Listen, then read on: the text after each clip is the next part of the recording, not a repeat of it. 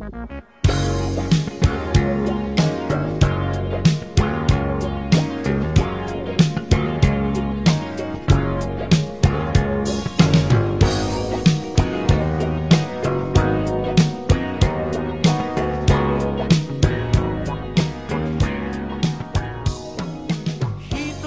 各位好，这里是五月飞行，我是 VC，欢迎你的收听。今天呢是我们的六月飞行 memo 时间。这个月呢，想跟大家分享的主题词是三个字：无禁忌。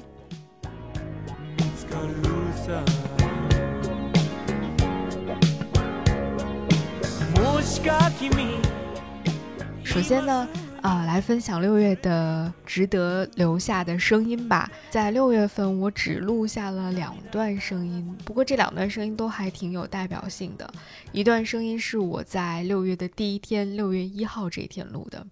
六月一号是我第一次走出小区，走进我们家旁边的那间商场的日子。是六月一号，我现在在我们家附近的一家商场。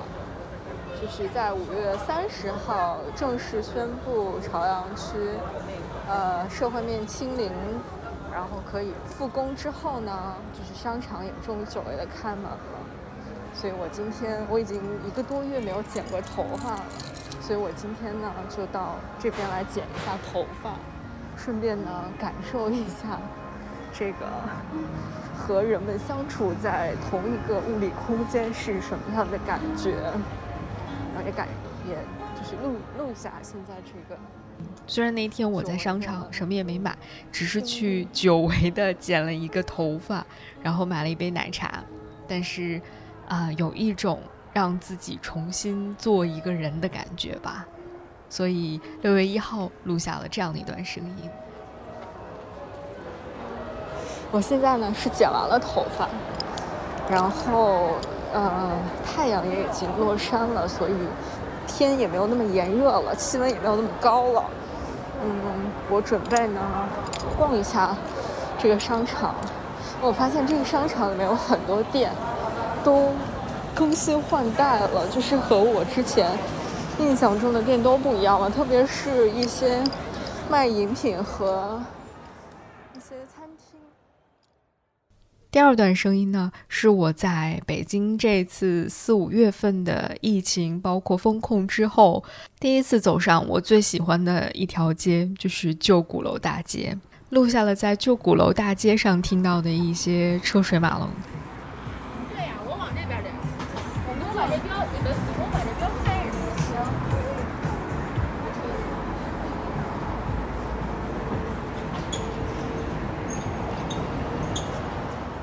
现在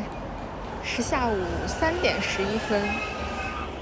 路上真的很少人，很少人，也没有什么游客，也没有什么来逛的人，仿佛那种小时候放暑假的时候，你家门前或者姥姥家门前的那种感觉，没什么人，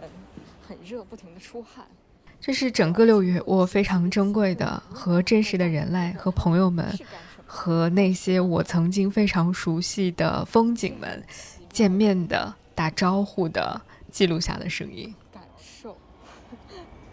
我现在要去一家咖啡馆，不知道咖啡馆人多不多，很多店都还是没有营业。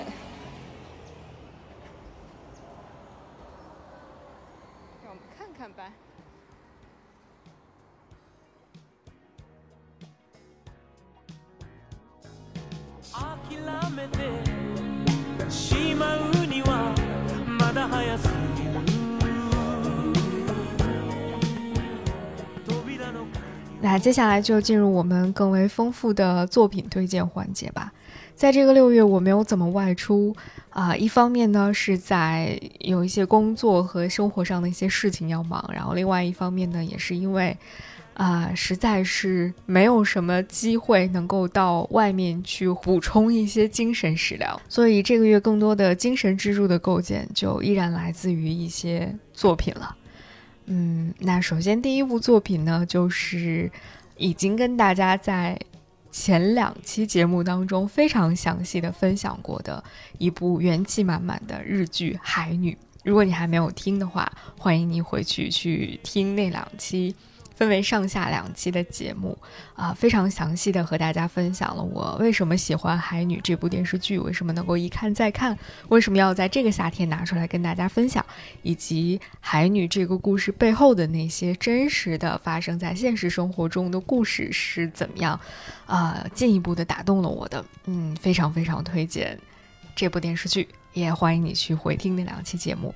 那除了《海女》之外呢，这个月我其实还重温了。啊，《海女》这部电视剧的编剧工藤官九郎也是我非常非常喜欢，啊，几乎可以说算是日剧编剧中我最喜欢的编剧的另外一部更古早的作品，叫做《虎与龙》。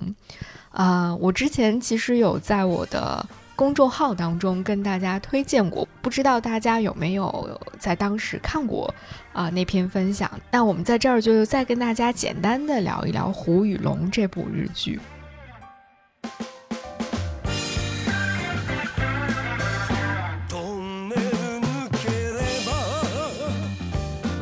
其实我第一次去看《胡与龙》的一个契机呢，是因为我在听另外一档播客节目的时候，当时呢他们聊到了工藤官九郎最近写的一部日剧，叫《我家的故事》。这部电视剧其实我也应该有在公众号当中跟大家分享过，就是一部让我看到后面就哭到泪流满面的一部非常嗯有趣的、非常情感丰富的电视剧。当时我在听那期播客节目聊《我家的故事》这部日剧的时候，就提到了和宫九几年前写的那部《胡与龙》有很多相似的地方，于是我就去找了《胡与龙》来看。我看完之后的结论就是，《胡与龙》和《我家的故事》啊，真的有很多相似的地方，而且我觉得《虎与龙》的精彩程度，甚至比《我家的故事》要精彩个五六七八倍这样吧。我愿意把它称之为是一部。文本结构以及不同艺术形式之间完美呼应和融合的天花板级的作品。那为什么会这么说呢？其实是跟《胡与龙》这部电视剧的一个啊故事发展的大背景，或者说它当中应用到的一个日本传统异能是密切相关的。因为它的故事是围绕着日本的传统异能落羽展开的。在这部作品当中，长濑智也，我非常喜欢的一位日本男演员，他所扮演的黑帮混子叫做山崎虎儿，他在替自己所属的那个帮派叫做新宿流星会，是一个黑帮组织啊，帮他们的老大在催款的时候，意外的被一段落雨表演给。打动了，深深的打动了。于是他就决心要去拜由西田敏行一位非常资深的老演员扮演的叫做林屋亭屯兵卫的这么一个人为师，想跟他一起学习落语。而这位老师呢，正是欠了虎儿老大钱的那个人。他们两个在商量之后，就做出了一个决定：师傅每教给虎儿一个段子，就抵上一笔债务。在这之后，虎儿就有了另外一个名字，叫做林屋亭小虎。林屋亭小虎也就由此踏上了学习和表演落雨的这条道路。这个故事的开头很像是一部有关落雨的动画作品，也是一部非常优秀、非常经典的动画作品。叫做《昭和元禄落雨心中》。如果你想要去了解更多关于落雨的故事的话，我觉得你可以去看一看这部动画作品。但是呢，胡玉龙这个故事后来的展开呢，就更加精彩了。不只是它的内容本身精彩，而且最打动我的其实是它的结构上的那种精妙绝伦。因为在它的每一集故事当中，都会出现一个传统的落雨段子。这个段子既是啊，小虎在这一集当中要学习的那个段子，也会和他们现实生活中发生的一个故事完美的进行呼应。但是这种呼应呢，又不是完全的啊，所谓的古今呼应、照搬照抄。工藤官九郎呢，就会把这个段子当中的一些人物关系和现实生活当中的人物关系进行一一的对应，但同时又进行一些。相对的错位，换一个视角来重新讲述一个现代版的落雨故事，但是他们的故事的核心想要反映的那种啊，无论是情感也好，还是它的主旨也好，都是一致的。那小虎呢，也会在他啊真正走上舞台进行表演的时候，讲一个传统段子的开头，之后就开始讲一个现代的落语故事。但最终想要表达的中心思想和内涵，还是和刚才的那个开头的传统的落语段子是一样的。他们的共同拥有的这个中心思想呢，又是能够推动现实生活当中他们所遭遇到的困境的一个非常棒的解决路径。就是这种相互呼应，但是呢，就是古今对比，相互呼应，又有一些些的改变啊，但是这个改变又非常妙的这种这种结构之美，真的是最戳我的审美点的。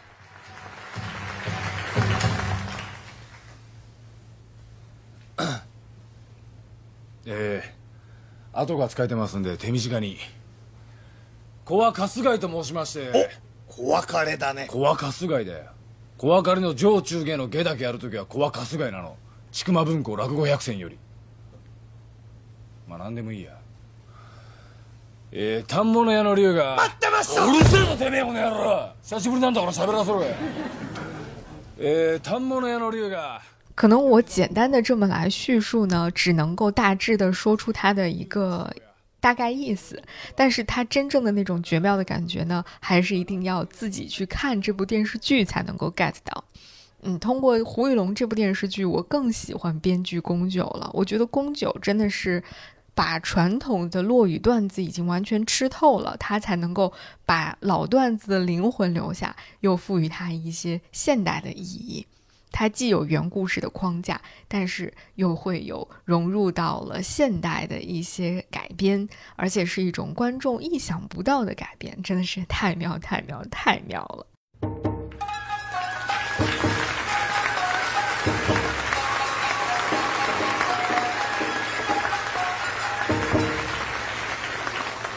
ドラゴンドラゴン無言電話もしもし えー、この兄さん譲りの挨拶ももう足掛け3年になります。覚えていらっしゃいますか？かつて林家亭小虎という伝説の話家がいたこと。ヤクザと話家。二足のわらじで。半年にわたり落語会を引っかき回した。在看这部剧的过程当中，我觉得无论是作为一个普通的观众，还是作为一个，嗯，比如说剧作爱好者啊，或者你是从事。我觉得，甚至是从事任何一个领域创作的人，都可能会从宫九的这个作品当中去汲取一些对自己非常有帮助的能量吧。所以，我也非常推荐宫九的这部作品《胡与龙》给大家。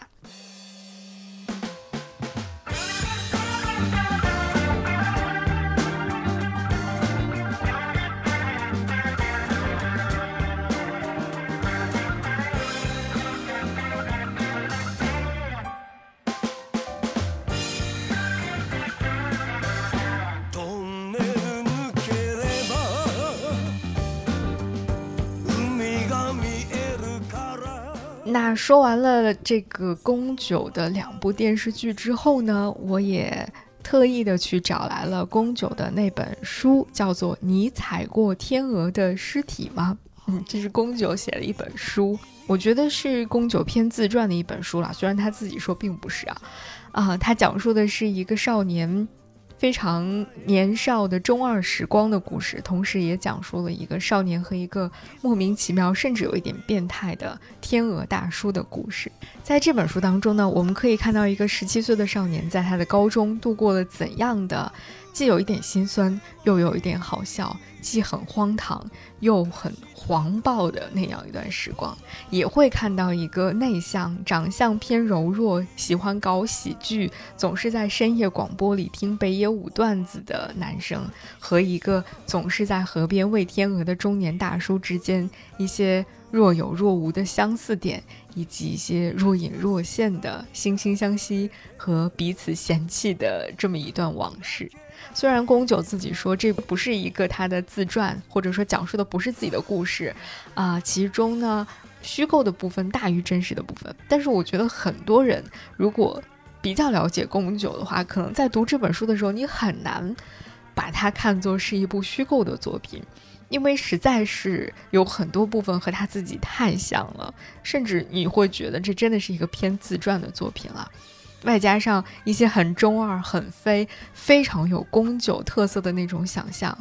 嗯，你就会在这个故事当中能看到很多。他的影子也能够看到很多他写的故事、写的剧本当中很多人物的影子。比如说，你在这本这个尼采过天鹅的尸体嘛？这本书当中有一些段落，甚至你可以对应上，比如说发生在他的作品，啊，《木更津猫眼》当中的一些场景，或者是《曼哈顿爱情故事》当中的一些场景，啊，你会觉得啊，他的灵感是不是来自于这段经历呢？会有这样的想法。而且不得不说，宫九真的不愧是一个优秀的脚本家，一个优秀的。呃，这个影视编剧啊，虽然在他的这本书当中，你读到的时候，第一感觉是这个人怎么写的七七八八、零零散散的，到底在写些什么？但是呢，又莫名的你会发现他的行文非常的流畅，而且甚至有一些部分非常的生动。基本上你就可以说这是一个相对完整的电视剧脚本了，甚至就是可以马上拿来去进行拍摄的那种程度了，甚至。因为我们之前看过一些宫九其他的作品，对他常用的一些演员也非常的了解，甚至在大脑当中有一些潜意识当中的印象了。所以，当你读这本书当中的一些对话、一些场景的时候，你甚至能够边读边在脑海当中去对应一些卡司，就是你甚至已经连卡司都替他想好了。如果要拍这部电视剧的话，那应该就是这样的吧？这个感觉也非常的奇妙。所以，如果你对宫九非常感兴趣，或者你已经是宫九的粉丝了，非常喜欢宫九的电视剧作品的话，那么我非常推荐你去看一看宫九的这本书《你踩过天鹅的尸体吗》。在这本书的阅读过程当中，你会感觉到自己离宫九那个神经兮兮的灵魂又更近了一点，又更近了一点。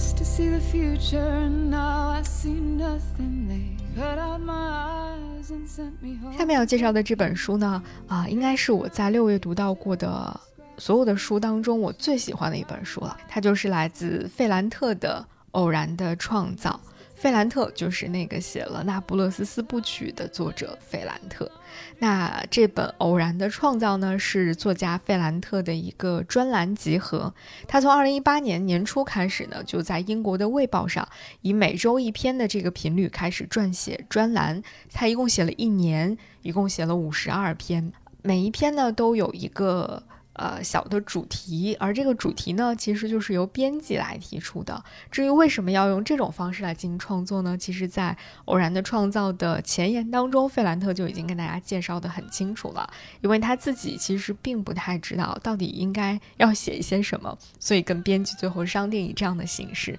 由编辑来提出主题，那由费兰特来结合自己这么多年的创作经历、生活经历和自己的一些感受，来撰写这个。一篇一篇的专栏文章发表，那他们谈论的主题其实非常广泛了，涉及到比如恐惧、嫉妒、成长、衰老、身体、写作、谎言、隐私等等等等，非常宽泛。这也是这个一直啊保持着非常神秘、从来没有公开露面过的作家，第一次尝试这种有自传性质的创作，这种文学写作。也让我们第一次有机会，嗯，从他的虚构的小说作品当中走出来，去感受更真实的他到底是一个什么样子的。虽然我们还是不知道他真实的姓名是什么，他长什么样子，但是通过这些非常平实的啊，但是很有力量的文字，其实我们会大致的在我们的心目当中，把费兰特这个人的形象啊勾勒的似乎更详细、更明确了一些。我特别喜欢这本书的简介当中的一段话，它很好的概括了这一本啊专栏合集的气质。这段话是这样说的：他说，这些诚实又节制的文字，向我们创造了一个敏感、羞涩、厌恶感叹号和烟瘾，还有失眠症搏斗多年的作家形象。他肯定童年那些令人振奋的谎言，享受母亲的身份。他怀念英年早逝的友人，赞美植物的扩张和女性身体的生产性。他坚信写作光凭天赋是远远不够的。他认为梦想回到过去是对青春的否定。他也断言民族特点或者说民族自豪感是一些简化的东西，需要与之进行对抗。这段话当中，其实就大致的为我们描述了啊，费兰特在这本书当中都表达了一些什么样的观点。你会发现，她是一个非常真诚的，而且非常敢于表达自己真实观点的这么一位女性作家。尽管可能她的一些观点和主流的观念并没有那么的吻合，但是她还是敢于表达自己。我觉得这一点非常的棒。在我读费兰特这些非常直接表达自己文字的时候，我一方面会觉得，啊，我终于离这位神秘的我非常喜欢的作家又近了一点了；另外一方面，我又会觉得，啊，真的不愧是费兰特呀，这就是我想象当中费兰特会说出来的那些话。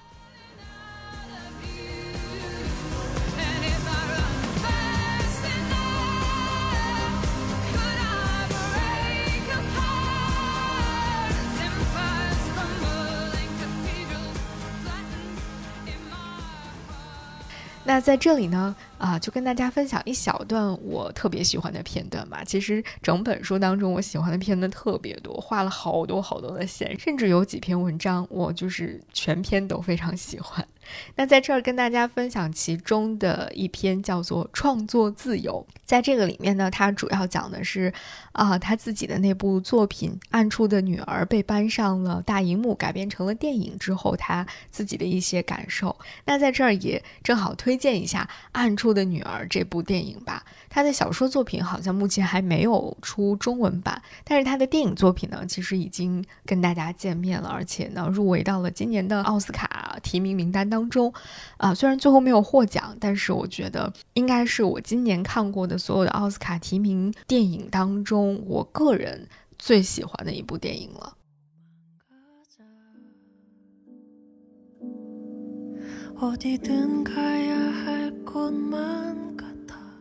费兰特在这篇文章当中谈及到了啊自己的这部作品被改编成电影的时候，他自己的一些想法。他在开篇就非常鲜明地提出了自己的观点。他说：“我永远不会对一个女导演说，这是我的书，这是我的视角。如果想把它改编成电影，请您务必忠实原文。如果他背叛了我的文本，改编的电影与我的内容大相径庭；如果他只是拿我的作品作为跳板来发挥他的创造力，那我也没什么意见。”而如果是一位男性创作者对他的作品进行改编的话，他说：“那我就会要求他尊重我的视角，进入到我的世界，进入到我故事的牢笼，而不是把我的小说硬拉进他的世界。”那为什么会有这样的区别对待呢？因为他觉得现存的巨大的艺术仓库大都由男性来构建，相对来说，我们女性寻找工具和机会，表达在生活中学到的东西，这种实践开始的时间并不长。因此，他不想对女性创作者说：“你必须在我建造的牢笼当中，因为我们关在男性的牢笼里已经太久了。现在这个牢笼正在坍塌，女性艺术家必须完全独立。特别是如果她从其他女性的作品和思想中获得了灵感，她的探索不应该遇到障碍，因为现在的挑战已经不是进入男性创造的悠久而权威的美学传统。”更大的挑战是加强我们女性的艺术传统，继往开来，使她在智慧、优雅、能力、创作的丰富性和情感的强度方面与男性艺术传统相媲美。总之，我们需要展示女性作品的力量，这种力量越强大，就越能从深处改变杰出男性的艺术敏感度。这就是为什么，如果有男性想把我的书改编成电影，我会觉得这是好事儿。但是。在这种情况下，我不会让他随意篡改我的作品，我会要求他尊重我的视角，这对他的好处可能要比我更大。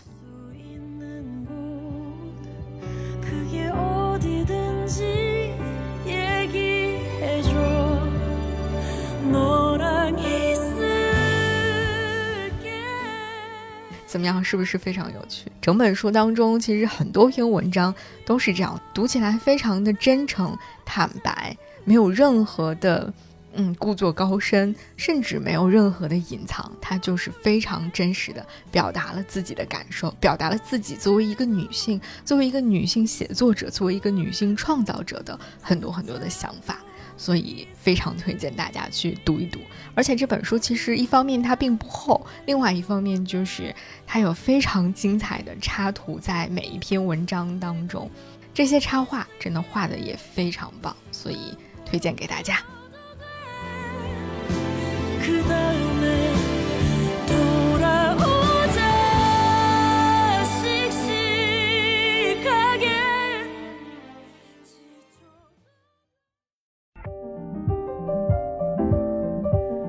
午夜飞行是一档关注旅行、城市文化与生活的播客节目，力求用声音呈现多彩的城市故事，由 Marcast Media 制作出品。如果你是苹果手机用户，我们推荐你在苹果 Podcast 订阅收听这档播客。如果喜欢我们的内容，欢迎给出五星好评，并留下你想说的话。我们的节目也会同步更新在 Spotify、小宇宙、喜马拉雅、网易云音乐、QQ 音乐、荔枝 FM、蜻蜓 FM 等平台。另外，你还可以搜索关注“午夜飞行”的微博和微信公众号，期待听到来自你的声音。我们也欢迎有眼光的品牌来赞助我们的节目，支持“午夜飞行”做出更多更有深度和长远价值的好内容。如果你想要为“午夜飞行”打赏，用真金白银为你喜欢的内容投票，欢迎到爱发电搜索“午夜飞行”进行打赏。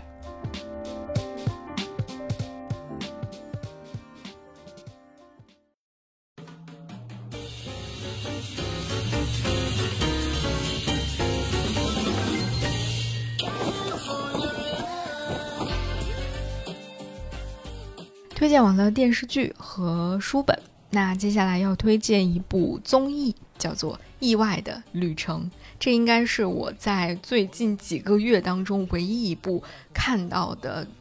觉得非常优秀、值得推荐的综艺作品了。因为最近的无论是哪里的综艺，真的都有点乏善可陈，《意外的旅程》真的带给了我们意外的惊喜。여기 잘해보세요.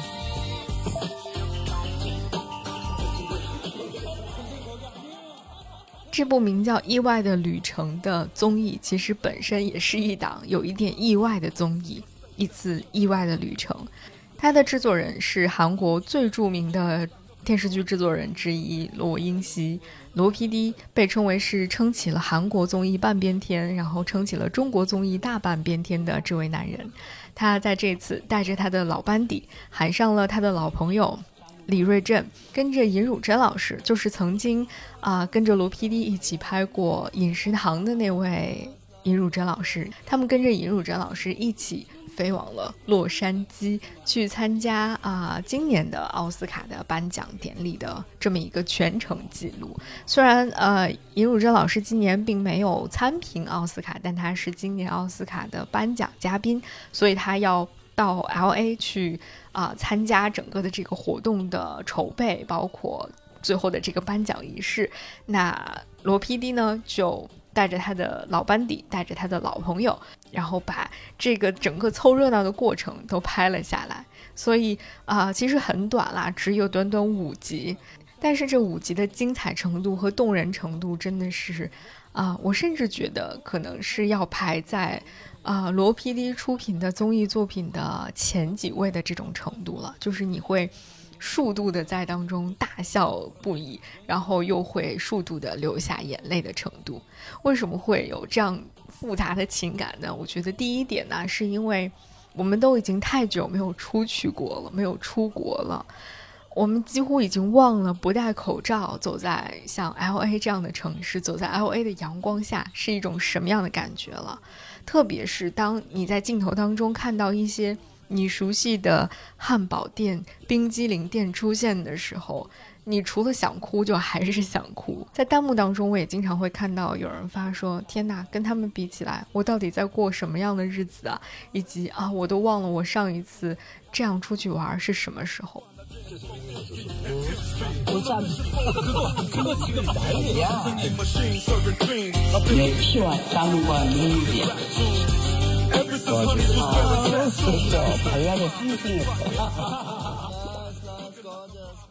那第二点呢，实在是因为尹汝贞老师本人。实在是太有故事了，也太好了，太可爱了。尹汝贞老师的朋友们，无论是他在韩国的朋友，还是他在美国的这些朋友们，都实在太好、太可爱了。整个这五集当中，我觉得最精彩、最出彩的部分，可能就是这个镜头记录下了尹汝贞老师。在为这个今年奥斯卡最佳男配角颁奖的时候做的各种各样的准备，特别是他最后把这个奖杯颁给 Koda，就是监听女孩的男演员，颁给他的时候，他特地用手语来表达了自己的恭喜、自己的那种爱意的时候，那个感觉真的太感动了。隔着好几个屏幕的我，也已经就是哭得泪如雨下了。你会觉得说，一个人一定是经历过很多很多东西，才能够这样的体贴、这样的细腻、这样的为他人去着想，而经历了那么多那么多的事情，还依然保有这些善良和温暖，那才是最难最难得的吧。所以，虽然这部综艺只有五集的内容，但是它甚至被很多人啊看作是老罗所有综艺当中可能是最好看的节目之一。而这档节目的成功和最打动观众的地方，与其说它是策划的胜利，或者说是罗 PD 制作的胜利，我觉得不如说是这些年来老罗沉淀下来的这几位非常非常可爱的综艺朋友们，比如说像李瑞镇、尹汝贞，还有他那些非常好的、最默契的合作伙伴，比如说李作家，还有这个里面呃时常被 Q 到的大周制作人。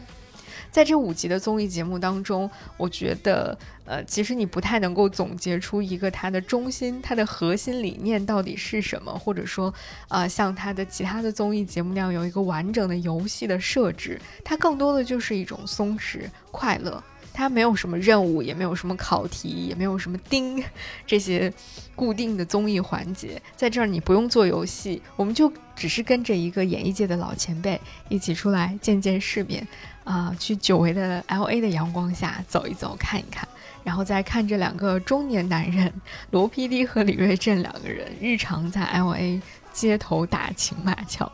我觉得实在是一个非常难得的人生松弛时刻吧。所以啊，如果您想要放松一下，想要暂时的和这个有一些复杂、有一些枯燥，甚至有一些难熬的现实生活暂时分开一下的话，那非常推荐你去看一看这部《意外的旅程》的综艺。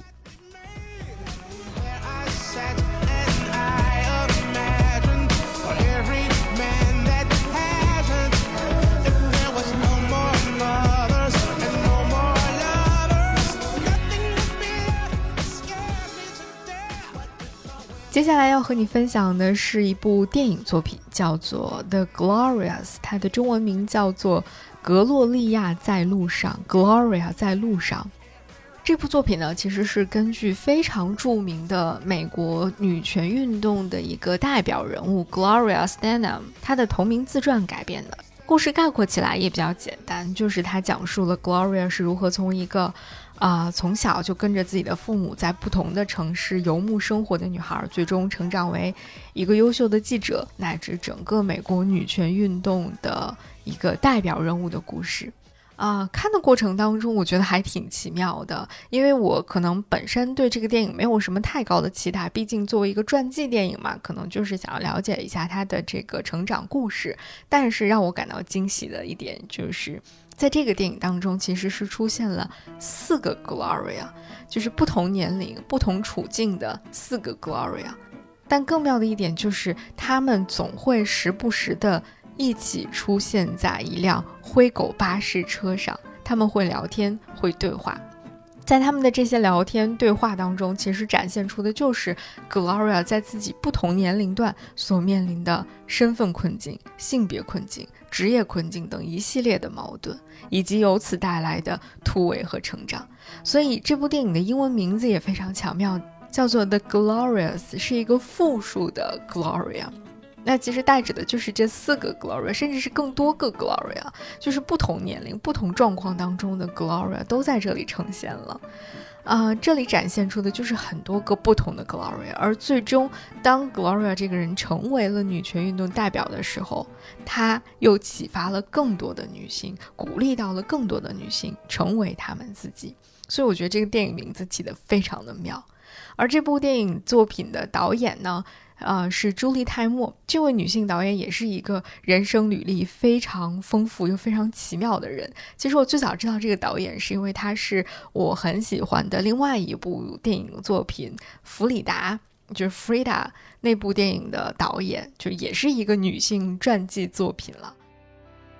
朱莉·泰默本人。其实也是一个非常有故事、非常精彩的女性创作者。她从小就开始参与一些舞台剧的演出，在她十几岁的时候，她还曾经有机会去斯里兰卡、还有印度等一些国家去游历。后来呢，他还进入到了美国非常不错的剧院当中去进行学习，到巴黎去跟随着笑剧大师学习一些啊肢体表演。后来回到美国之后，他又不断的接触各种类型的非常先锋的舞台表演的形式，不仅学习了一些这个前现代主义、现代主义的一些表演风格，而且比如说对于印尼当地的一些舞蹈，还有一些皮影戏艺术，都有着嗯比较深入的了解。甚至他后来还专门跑到了日本的淡路岛去学习文乐，学习木偶戏表演。这些经历其实都让朱莉后来在从事自己的音乐剧创作以及电影创作的时候，啊，拥有着非同凡响的这个想象力、创造力，非常具有自己的特色。而且，朱莉泰默还是史上第一个得到托尼奖肯定的百老汇音乐剧的女导演。在二零零二年的时候，他凭借着那部影片《弗里达》获得了六项奥斯卡的提名。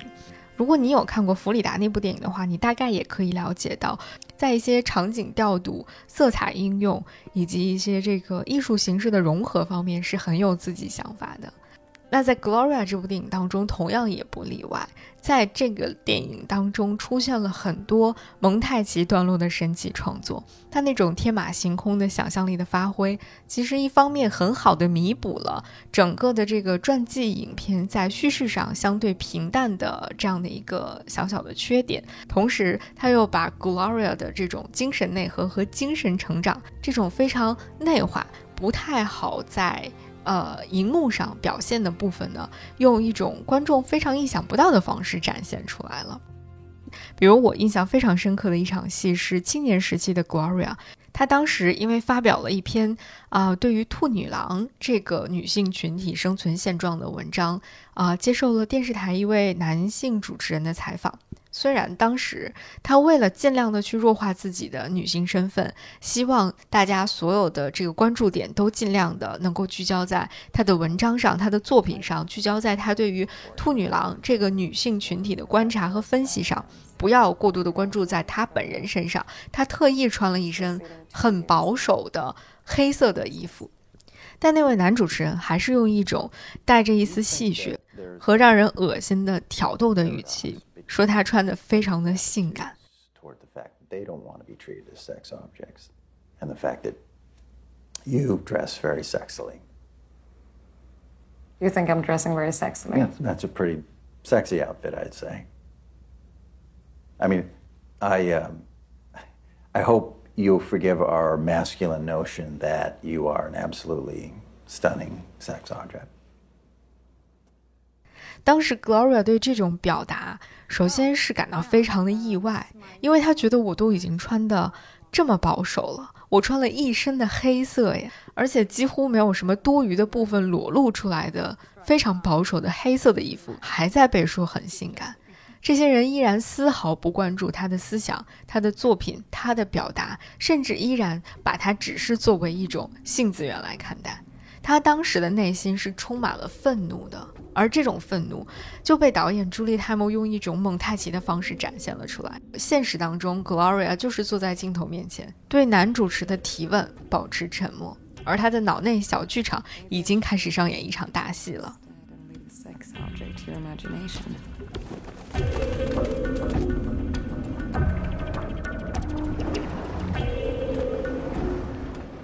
他想象着自己打扮成不同类型的女人，比如兔女郎，比如修女，比如吸血鬼，尽情的嘲讽和戏弄这位男主持人，甚至问他说：“那你觉得性感应该是什么样的呢？应该是这样，还是应该那样？”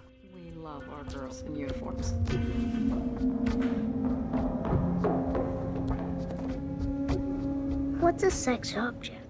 As I said, black jeans and a black jersey. A uniform. Got a problem with that asshole?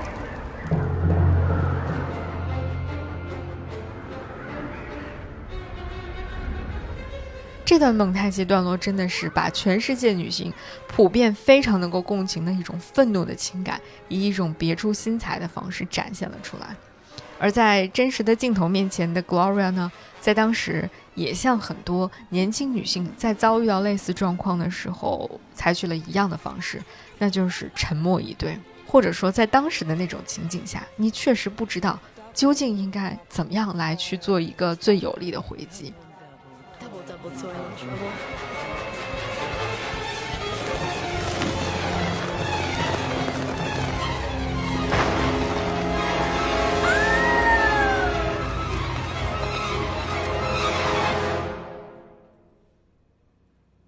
What the hell is she doing?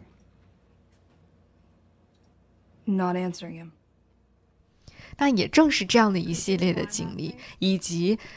Gloria 自己对于女性议题的关注，长期无法在她所供职的杂志当中去发表相应的文章，她始终没有办法说自己想说的话，写自己想写的东西，才促使了她最终选择创办一家属于自己的杂志，一本名叫《M.S. Miss》的。女性杂志，这是一本非常具有标志性意义的杂志。它的名字 Miss M.S. 就是为了减弱婚姻对于女性的影响，并且通过他们的不断的努力、不懈的努力，最终让美国从只接受 Miss 和 Mrs. 这两个称呼，到正式的接受 M.S. 这个称谓。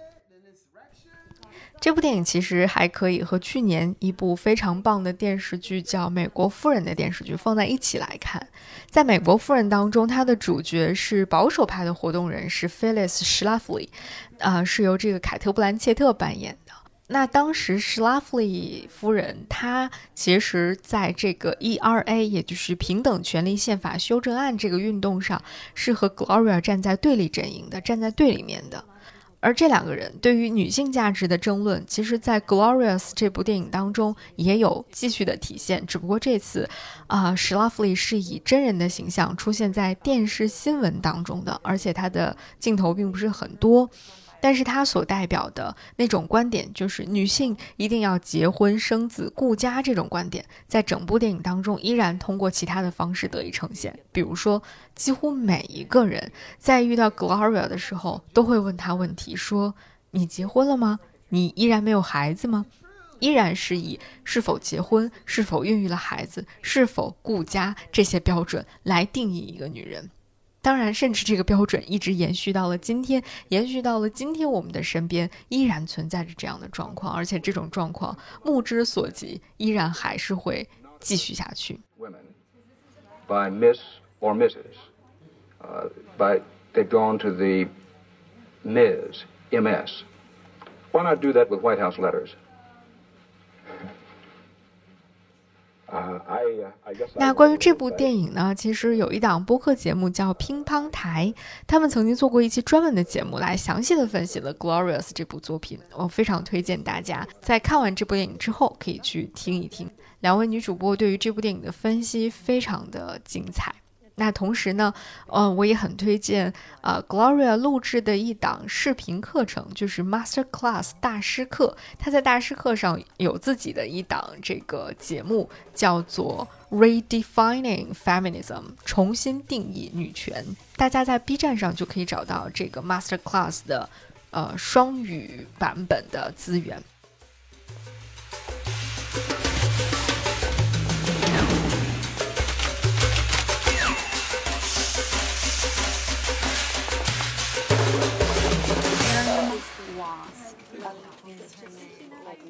那由此呢，就进入到了我们最后要跟大家推荐的一个单口专场和一部纪录片，它同样关于女性，关于女权。要推荐的这个单口专场呢，是阿里旺的《Don Wang》。啊，可能有一些人已经早就看过这部专场了。那我是在这个月才看到的这部专场。我不得不说，就是虽然啊，他一如既往的延续了阿里旺本人的这个非常啊犀利、非常敢讲，甚至融入了很多屎尿屁段子的这种风格，但是我不得不说，Don Wang 这个专场，嗯，让我就是进一步更加敬佩阿里旺这个人了，因为他当中涉及到了大量的是关于性、女性以及女性生活的。而这些内容其实从来都不是禁忌，也不应该是禁忌。女性生育、女性身体的话题，应该被更多的有真切体会的女性表达者，以各种各样的方式，自由的、勇敢的、呃直白的表达出来，以他们自己想要的方式，以他们自己认为可以的方式表达出来。那阿里旺的这个 Don Wang 这个专场就是这样的一个。舞台，或者说就是这样的一种非常自由、非常勇敢的表达。在这个专场上，他以更猛烈的姿态去尽情吐槽了婚姻这个话题。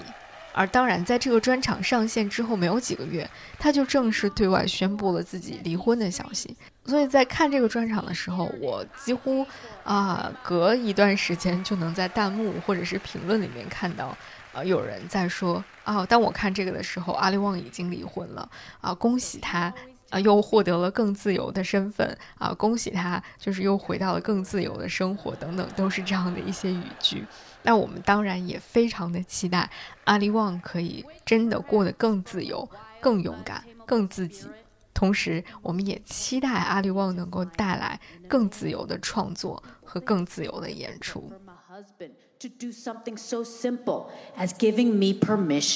To be myself. They always ask him, Oh my God, how do you feel about your wife, Allie, going up on stage in front of all of these strangers, talking about how much she wants to cheat on you?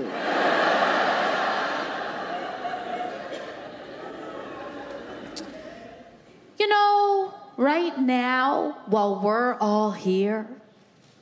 my husband is at home in the house that I bought.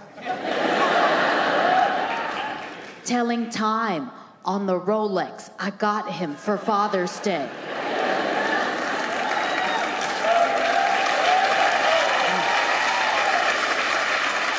Jacking off to porn that he streams 其实我很难更详细的去描述《当旺》这个专场当中的精彩之处， 非常推荐大家去看一看。嗯，我觉得如果你是一个女性观众的话，呃，当你看完这个《当旺》专场的时候，应该会有一种畅快淋漓的感觉吧？至少我是这样的。He doesn't give a shit. about what I say on stage because he's too busy living the life I wanted for myself.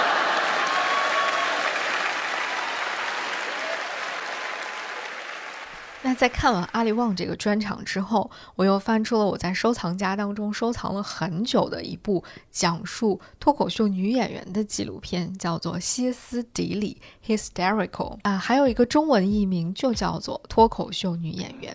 在这部纪录片当中，他们采访了很多位美国的女性脱口秀演员，讲述了他们是如何走上单口这条路的。以及在他们从事单口喜剧这个道路上，又遇到了哪些因为自己是一个女性，因为自己是一个女性脱口秀演员而遭遇到的不公、遭遇到的荒唐、遭遇到的各种各样的困难。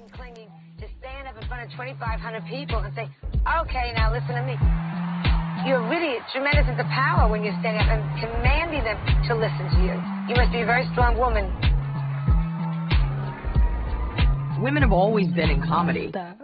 What the hell are you talking about? But now we're at such a critical mass that we can't ignore that women are hilarious and making content that. 更妙的一点是，这些采访是以几个小的主题进行串联的。 而每一个主题呢，它在出现的时候，它的出现方式也很巧妙。它会出现一个关键词，紧跟着是对这个关键词的解释。它模仿的就是这个英文字典当中，当他们要解释一个词的时候，会出现，比如说这是一个名词，它的。呃，读音是什么？然后第一，它的意思是；第二，它的意思是。它就模仿了这样的一种方式。只不过在这个里面，它的第一行出现的就是对于这个关键字、这个主题关键词的原本的意思；而在第二行出现的就是这个词在实际现实生活当中它所代指的意思。比如说，当他们讲到这些人的童年的时候，它会出现一个关键词叫 childhood。啊，然后 childhood 后面紧跟的就是啊，这是一个名词，读作 childhood。childhood 的意思，第一就是 the state of being a child，就是就是作为一个孩子的那个阶段叫 childhood。而第二行叫做 when girls learn what they can't do，童年是女孩们学习她们不能做什么的这样的一个阶段。然后讲述了这些，啊，不仅仅是这些女脱口秀演员，是这个世界上几乎所有的女孩，在她们的童年当中被告知的，你应该要怎么样，你不能怎么样，女孩就应该要怎么样，女孩不应该怎么怎么样。总之，就是后面有很多小的主题关键词，就是以这种方式来呈现的。你会看到，作为一个脱口秀演员。作为一个女性脱口秀演员，她们要经历的事情，所要面对的，所要经历的，所要打破的一些东西。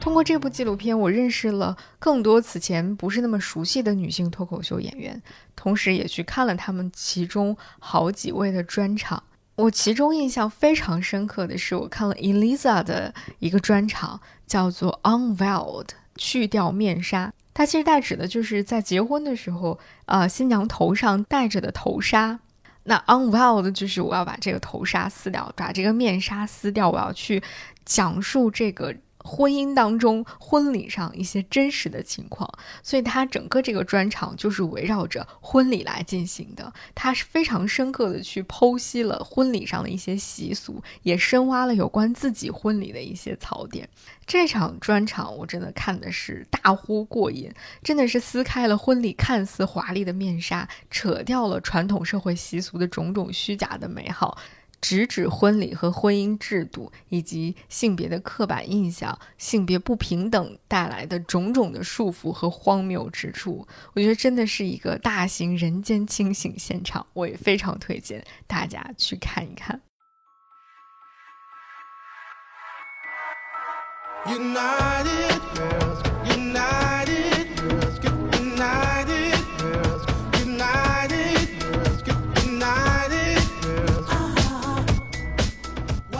以上就是在这个非常挣扎以及现实不断扭曲的六月里，我看到的、听到的、读到的一些非常不错的作品。整体聊下来，你会发现它几乎就是关于一个主题，或者说关于两个主题，一个是关于女性创作，一个是关于创作。所以我更想说的是，在这个六月，在很有很多禁忌的六月，有很多不能说的六月，有很多不可说的六月，有很多被删帖的六月，我依然想在这里跟大家分享的是，让我们在力所能及的范围内，让我们尽自己最大的努力，让表达无禁忌，让创作无禁忌。这里是午夜飞行，我是 VC，感谢你的收听，希望六月的飞行 memo 能够为你的精神粮仓贡献一点点力量。我们下期节目再见。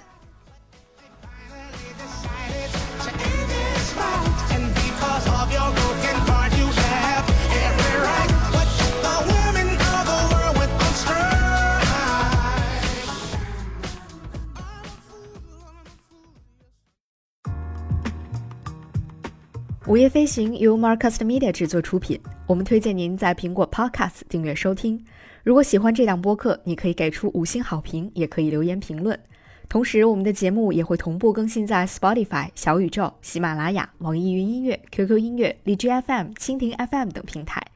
另外，你也可以搜索“午夜飞行”的微博和微信公众号，期待你的关注和反馈。